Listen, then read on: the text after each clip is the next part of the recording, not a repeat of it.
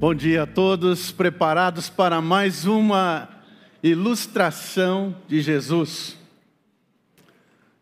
Ilustração para as nossas vidas.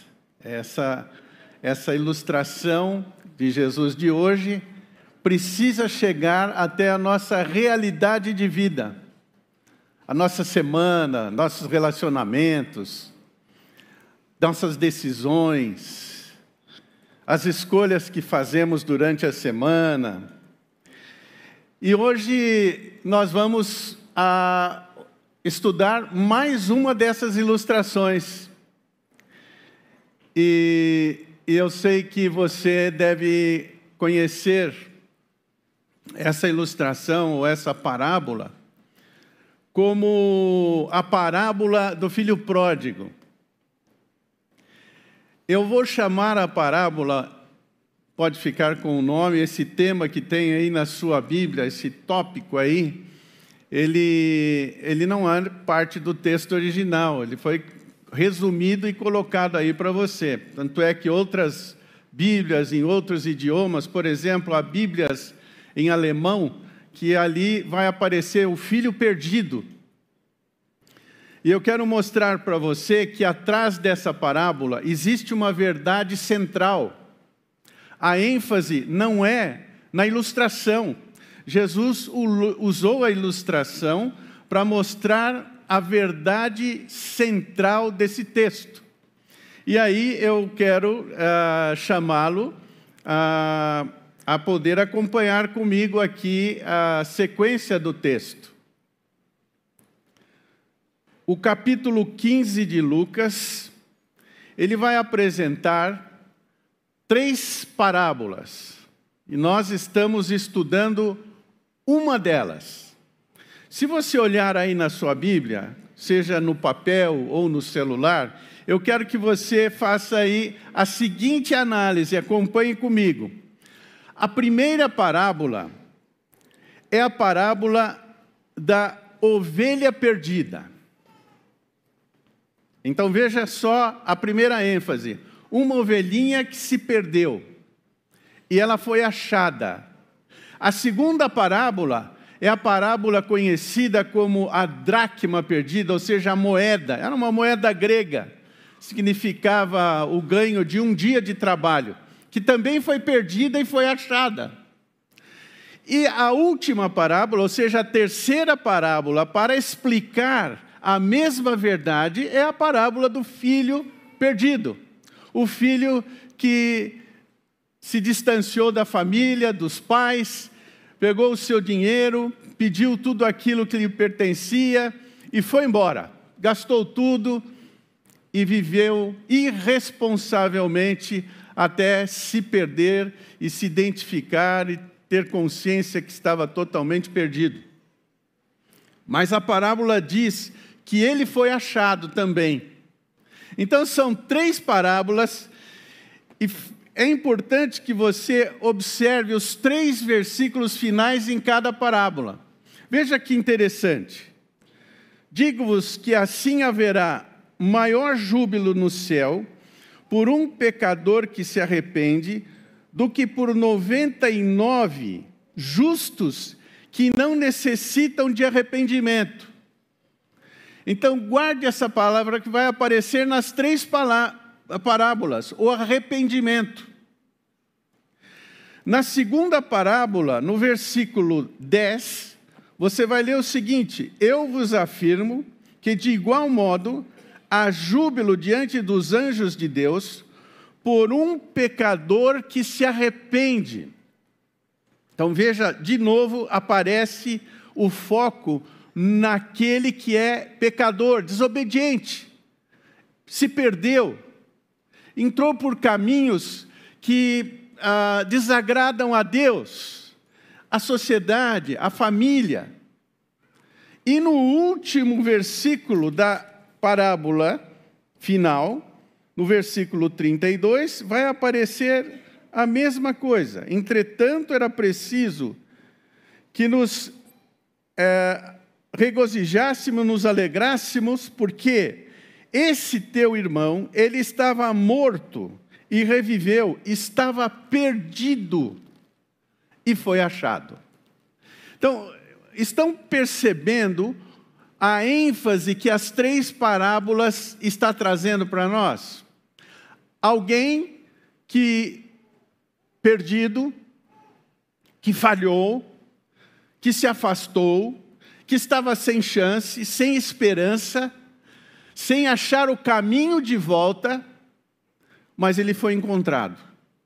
A ovelha foi encontrada, a moeda foi encontrada e o filho foi encontrado. Então houve celebração, houve júbilo, houve reconhecimento. Mas é preciso entender o contexto que essas três parábolas foram contadas. Gravem essa frase. Hoje nós vamos deixar claro qual foi a missão de Jesus através dessa ilustração, dessa parábola. Jesus veio buscar e salvar aquele ou o que estava perdido. Essa é a missão de Jesus. E ele está explicando e deixando isso bem claro na parábola. Mas é necessário que percebamos o contexto em que isso estava sendo trabalhado. Os dois primeiros versículos do capítulo 15, você pode olhar aí na sua Bíblia. Jesus, ele está conversando com publicanos e pecadores, sentado à mesa, comendo com eles. Agora, é preciso saber quem eram eles. Os publicanos, eles eram os leões corruptos do século 21 para nós hoje. Eram cobradores de impostos, só que, além de cobrar, eles levavam o deles. Então, a fama dos publicanos era a pior possível. Ninguém gostava deles. Eles tinham uma má fama de corruptos, roubavam, enganavam, cobravam propina. Mas junto desses publicanos estava um grande grupo de pessoas chamadas de pecadoras. Pecadores, provavelmente estavam ali prostitutas. Pessoas que adoravam outros deuses. Pessoas que faziam parte de outros povos vizinhos, que estavam longe de Deus, não queriam saber de Deus, mas sentaram para ouvir Jesus falar.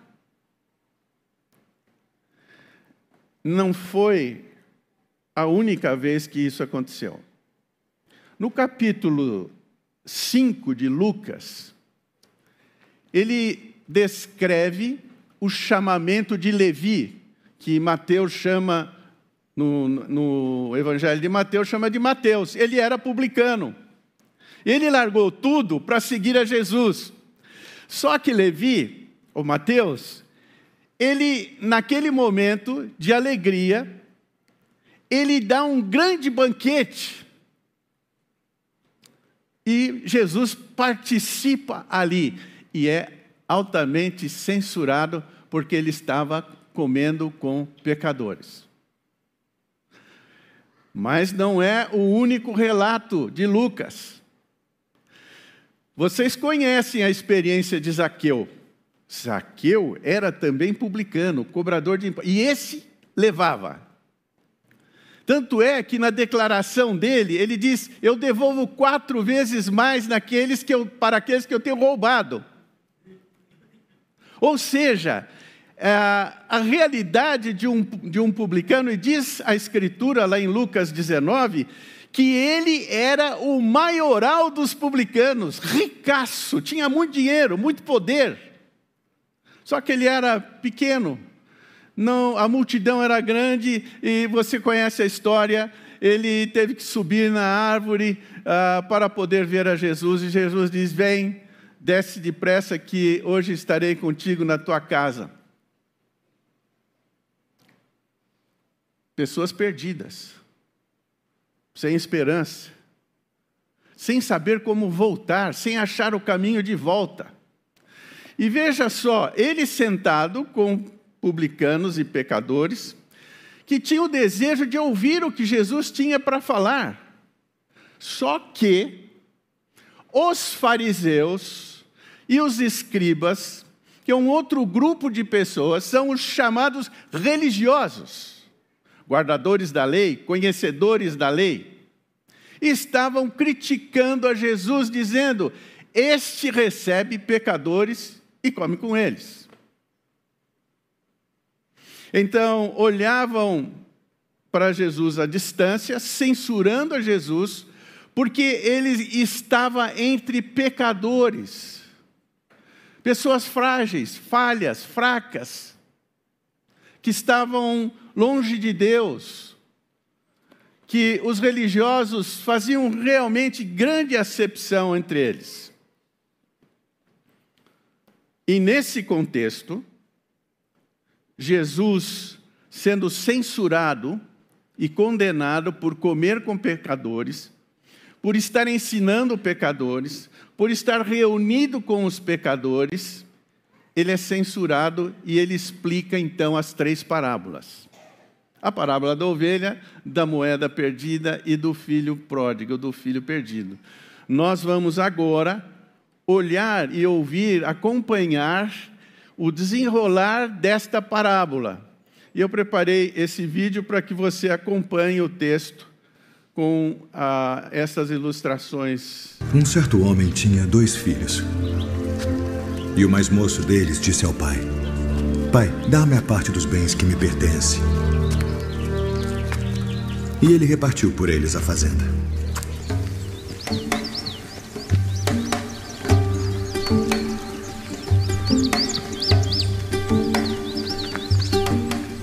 E poucos dias depois, o filho mais novo, ajuntando tudo, partiu para uma terra longínqua. E ali desperdiçou seus bens, vivendo dissolutamente.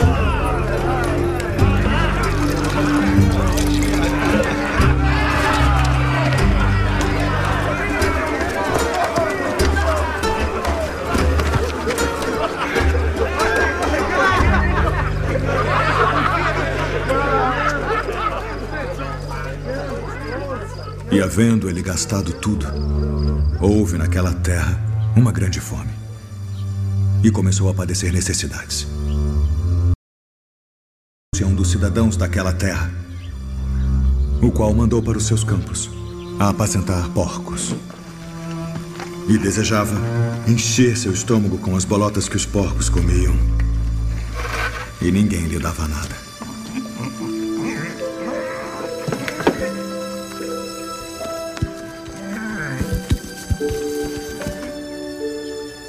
E tornando em si, disse: Quantos jornaleiros de meu pai têm abundância de pão e eu aqui pereço de fome. Levantar-me-ei e irei ter com meu pai. E dir-lhe-ei, pai: Pequei contra o céu e perante ti. Já não sou digno de ser chamado teu filho. Faz-me como um de teus jornaleiros. E levantando-se, foi para seu pai. E quando ainda estava longe, viu-o seu pai. E se moveu de íntima compaixão. E correndo, lançou-se ao pescoço e o beijou, e o filho lhe disse: Pai, pequei contra o céu e perante ti, e já não sou digno de ser chamado teu filho.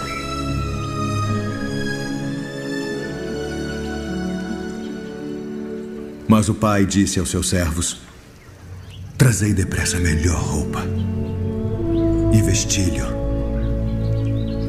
e ponde-lhe um anel na mão e alparcas nos pés.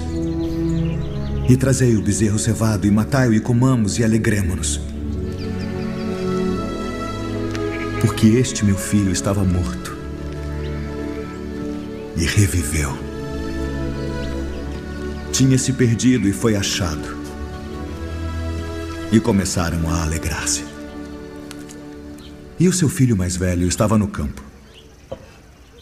E quando veio e chegou perto da casa, ouviu a música e as danças. E, chamando um dos servos, perguntou-lhe que era aquilo, e ele lhe disse: Veio teu irmão. E teu pai matou o bezerro cevado, porque o recebeu são e salvo. Mas ele se indignou e não queria entrar. E saindo, o pai instava com ele. Mas, respondendo, ele disse ao pai: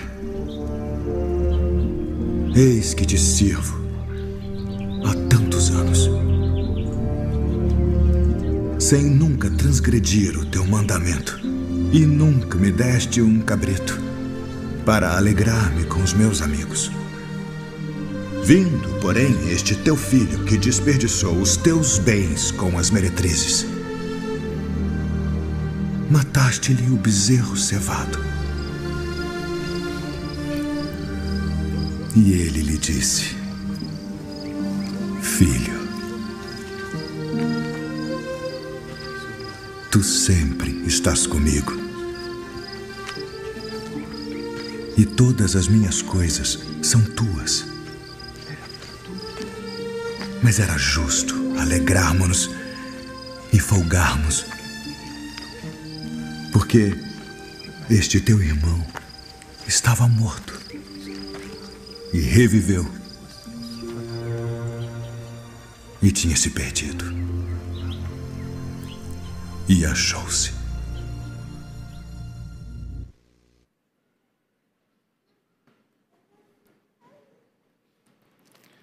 Sem dúvida nenhuma, há uma série de ilustrações na figura de todos os componentes dessa ilustração, dessa parábola. Ela é impactante, talvez seja uma das parábolas mais conhecidas no mundo da igreja, né? o filho pródigo, o filho perdido. A verdade que está por trás dessa parábola, dessa ilustração, é a expansão, é a grandeza do amor de Deus em busca do homem perdido. E esse projeto ele é manifesto através da pessoa de Jesus Cristo. Quando ele vem a esse mundo para buscar a você e a mim, homens e mulheres falhos, fracos, que se afastaram de Deus. E se você observar, tanto aquele grupo de religiosos que se achavam senhores da doutrina, da religião, como o próprio irmão mais velho nessa parábola, que resiste à chegada e à recepção do filho que estava perdido. Todos, na verdade, careciam desse amor de Deus, careciam da pessoa de Jesus Cristo para o resgate, para nos tirar de uma vida sem esperança, vazia, sem uma perspectiva de futuro, carentes do amor e da graça de Deus. Esta é a lição central. E nós vamos observar esse processo todo que ocorre na vida desse filho. Se você observar aí na sua Bíblia, no texto, você vai verificar que o momento da manifestação da rebeldia e da rebelião, ele é um momento rápido. até fácil de acontecer. Esse filho vai até o pai e pede os seus direitos, mesmo antecipando a morte do pai. E o pai concede a ele todos os bens que lhe pertenciam. E o texto diz que ele ajunta tudo, tudo que era seu, parte para uma terra distante e lá ele começa a gastar e dissipar todos os seus bens. A expressão que aparece no texto, na sua versão ou nesta versão, é dissolutamente, mas é a ideia de irresponsavelmente. Ele então começa a lançar uso e mão de todos os recursos que tinha. Se envolve com aquilo que aparentemente lhe dava paz, lhe dava satisfação. E o texto diz que ele vai bem longe, uma região muito distante. Além mar, essa é a ideia. Um outro povo, outros costumes.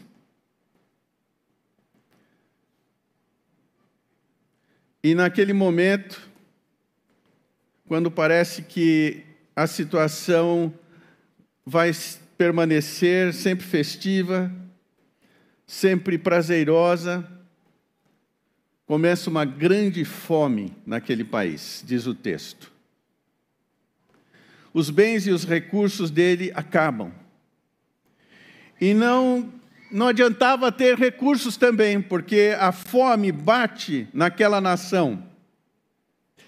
E diz o texto que ele então se apegou a um cidadão daquela terra e, e ele foi então alimentar os porcos no chiqueiro. Uma coisa muito difícil para um judeu, você sabe disso. Era um animal que não era aceito na cultura judaica. Estava ele dentro do chiqueiro alimentando os porcos e acabando se alimentando das bolotas dos porcos. Ele estava numa situação, então, que não conseguia enxergar o caminho de volta. A condição de um perdido, ela é muito dura, triste e dolorosa. Quando nós nos afastamos de Deus, quando nós passamos a viver segundo o nosso entendimento, nosso pensamento, resistindo a Deus e a tudo que se diz de Deus, resistindo ao semelhante, ao próximo, resistindo à família, pai, mãe, amigos. Você vai descendo num poço tão profundo que nós não sabemos como sair dele, como achar o caminho de volta. E o resgate daquele que está perdido é algo sobrenatural. É uma revelação de Deus para nós. Eu não vou uh, pedir para você relatar, evidentemente, onde você estava quando Deus te alcançou na perdição. Eu sei onde eu estava, como eu estava. Sem chance nenhuma. Queria ver ninguém não queria achar caminho de volta nenhum, perdido nas minhas próprias convicções, cheio do meu ego, meu orgulho, não queria ouvir ninguém, mas enfiado num quarto escuro, sem saber o que pensar e para onde ir. Mas ali, Deus, no seu grande amor, através da missão de Jesus Cristo, ele se revela a mim, se revela ao perdido, se revela àquele que está longe do Pai. E ali brilha a luz, a revelação do caminho de volta. Veja que interessante esses processos, essas etapas no processo de volta e de arrependimento. Veja, a, a primeira, o primeiro impacto na nossa vida é a conscientização daquilo que está acontecendo conosco. Não há resgate, não há mudança de vida, não há retorno ao Pai, se eu não tiver revelação daquilo que está acontecendo comigo, aonde eu estou, aonde eu fui parar, por que, que eu fui parar e qual a minha real situação. Veja o que diz o texto: caindo em si. Ou seja, o indivíduo misteriosamente, sobrenaturalmente, ele para num momento na sua vida, pela intervenção do amor de Deus, pela pessoa de Jesus Cristo, e ele diz: Olha só onde eu vim parar. Agora eu sei o que está acontecendo comigo. Olha de onde eu saí. Quantos trabalhadores do meu pai têm pão com fartura e eu aqui com fome? Essa marca da necessidade, da dor, do sofrimento, vai caracterizar o momento da conscientização para todos nós, para todo mundo. A ausência de Deus, a distância de Deus, para qualquer pessoa que se afastou de Deus, que desobedeceu a Deus, que está longe dele, ele vai chegar a um ponto de necessidade, de dor, de sofrimento, de conscientização, de entendimento da real situação que ele vive. Aí então, ele toma uma posição. E foi o que aconteceu com esse filho perdido. São três verbos em sequência: levantar-me-ei, e irei ter com meu pai e lhe direi. É uma postura, é um posicionamento. O resgate, a volta, o retorno, a reconciliação, ela vai passar por um posicionamento. E é aqui que começa a acontecer o grande milagre. Eu não tenho força para fazer isso. Eu sou orgulhoso. Eu sou soberbo. Eu não quero admitir a minha real situação, como muitas vezes aqueles religiosos se achando senhores da justiça, que tinham uma justiça própria e não precisavam da graça, do perdão ou aquele filho que sempre estava ali com o pai, o filho mais velho, se justificando de tudo o que fazia e achando-se meritório, que tinha méritos naquilo que fazia. Pai, pequei contra o céu e diante de ti. Essa é a segunda etapa é a confissão. Quando eu vou diante de Deus e digo: errei, tenho pecado, tenho me afastado, tenho desobedecido, tenho feito aquilo que desagrada ao Senhor, mas eu quero viver uma nova vida. Pequei. E o pecado sempre é diante, no sentido horizontal e vertical. Ou eu estou pecando diante do meu pai, diante da minha mãe, diante do meu semelhante, diante do meu chefe, diante do meu patrão, diante dos meus irmãos e diante de Deus. O reconhecimento do pecado chama a confissão. E quando eu experimento a confissão, correndo para perto do pai. E o pai esperando de braços abertos, dizendo: Meu filho foi encontrado, foi achado, estava morto e reviveu. Ele mudou de rota, mudou o caminho, ele se converte, ele pega uma nova direção, ele começa uma nova caminhada de vida. Veja, não sou mais digno de ser chamado teu filho, porém, Ele não chega exigindo nada, ele já está com seu ego destroçado, desfeito. E agora ele diz: trata-me como um dos teus trabalhadores. Eu quero voltar, eu quero estar com o Senhor, eu quero ser recebido pelo Senhor. Aquilo que eu fiz estava errado e agora eu tenho uma nova vida. E veja o que acontece. Regozijo. O pai, de braços abertos, recebe esse filho, prepara a roupa, mata o cordeiro e celebra ali com seus familiares, com exceção do irmão mais velho, cheio de justiça própria.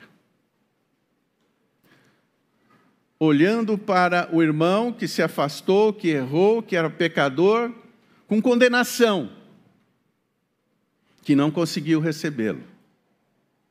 Assim como aqueles mestres da lei também não conseguiram receber a Jesus e os pecadores com Jesus, porque estavam cheios de justiça própria onde eles buscavam na própria religião para se justificar. E, na verdade, todos nós estávamos perdidos. Você sabe como funciona isso? Quantas vezes as pessoas conversavam comigo e eu não me achava pecador? Eu conseguia racionalizar as coisas. Não, eu não, não, não matei, ajudo aqui, ajudo ali. Mas o meu coração estava cheio de intenção impura. Quando eu era contrariado, eu me enchia de ódio no coração, mas eu tinha uma cara boazinha. Eu estava sentado nos bancos lá da, da igreja, na Zona Norte, Igreja Batista Betel em Santana, 1969, 70. Estava lá. Mas, um dia eu entendi que eu estava perdido. Não bastava estar dentro da igreja, não bastava ler a Bíblia, não bastava, até dava, contribuía lá para ajudar nos projetos da igreja, financeiramente. Mas o que eu precisava era de Jesus. O reconhecimento que em mim não havia nada que pudesse me justificar diante do Pai.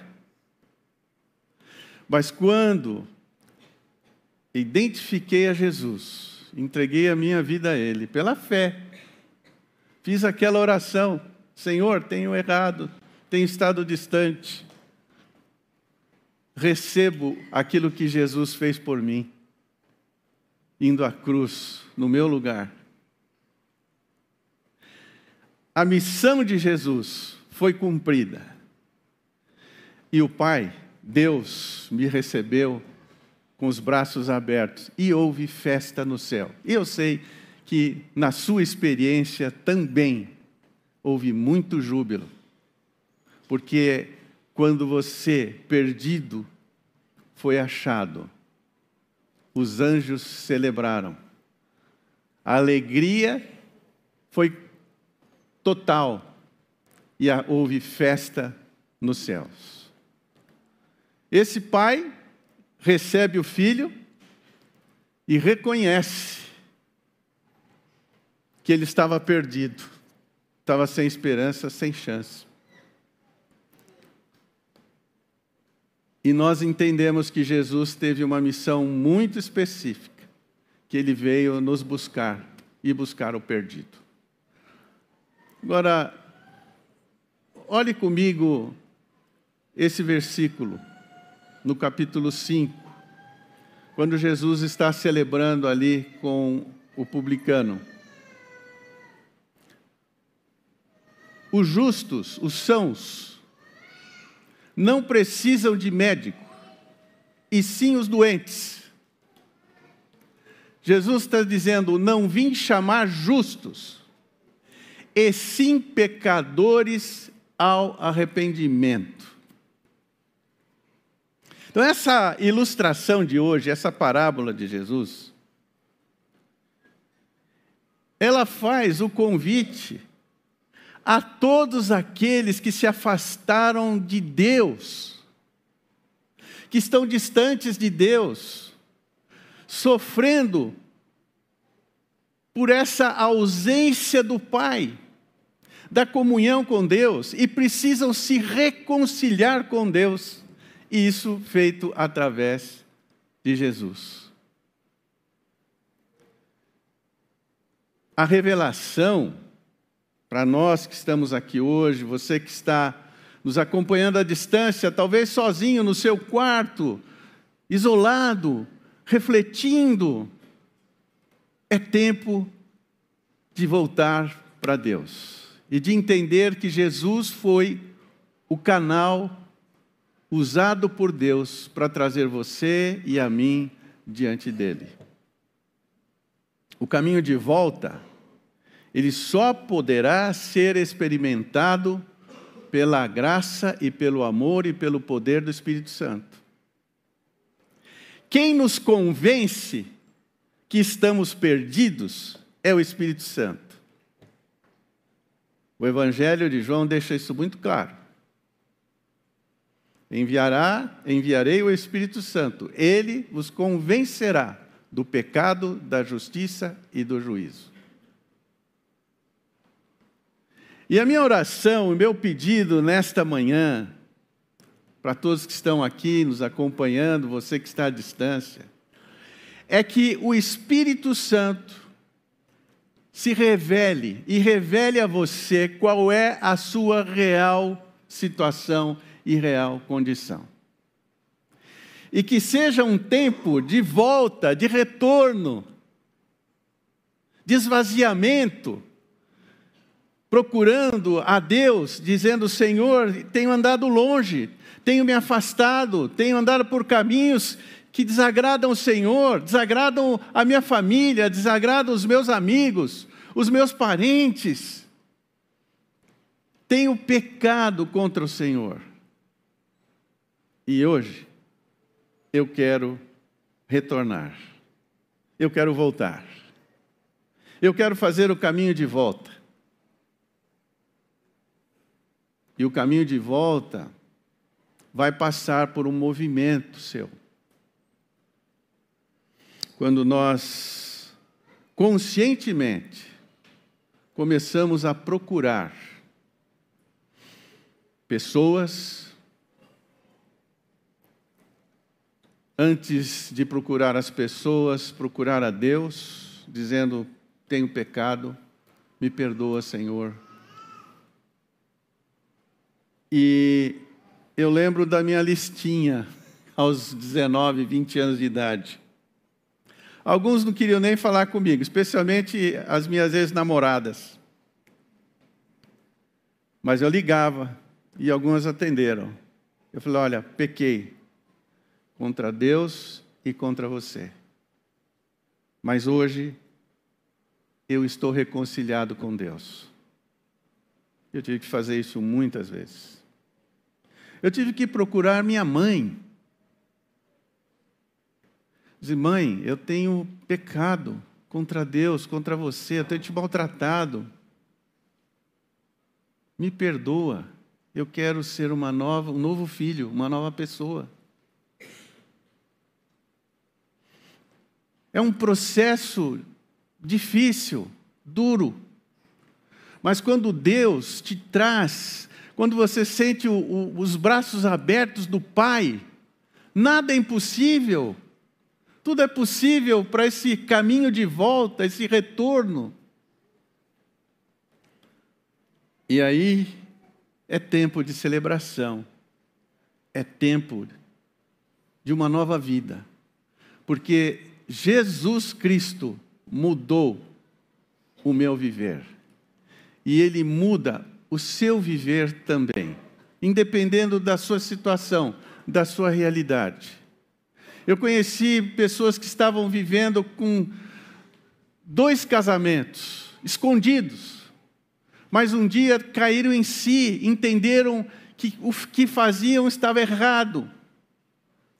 iniciar um processo de revisão, de conserto, de assumir certas responsabilidades, de cuidar daquele filho que era dele e ninguém sabia, mas agora voltar para um novo relacionamento.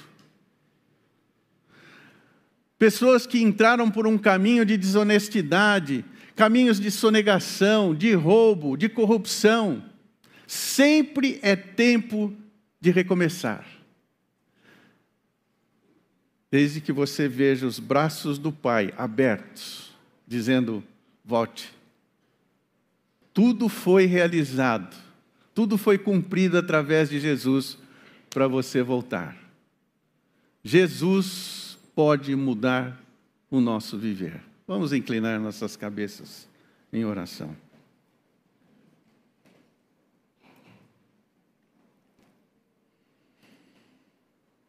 Senhor, tu conheces a realidade de cada um de nós.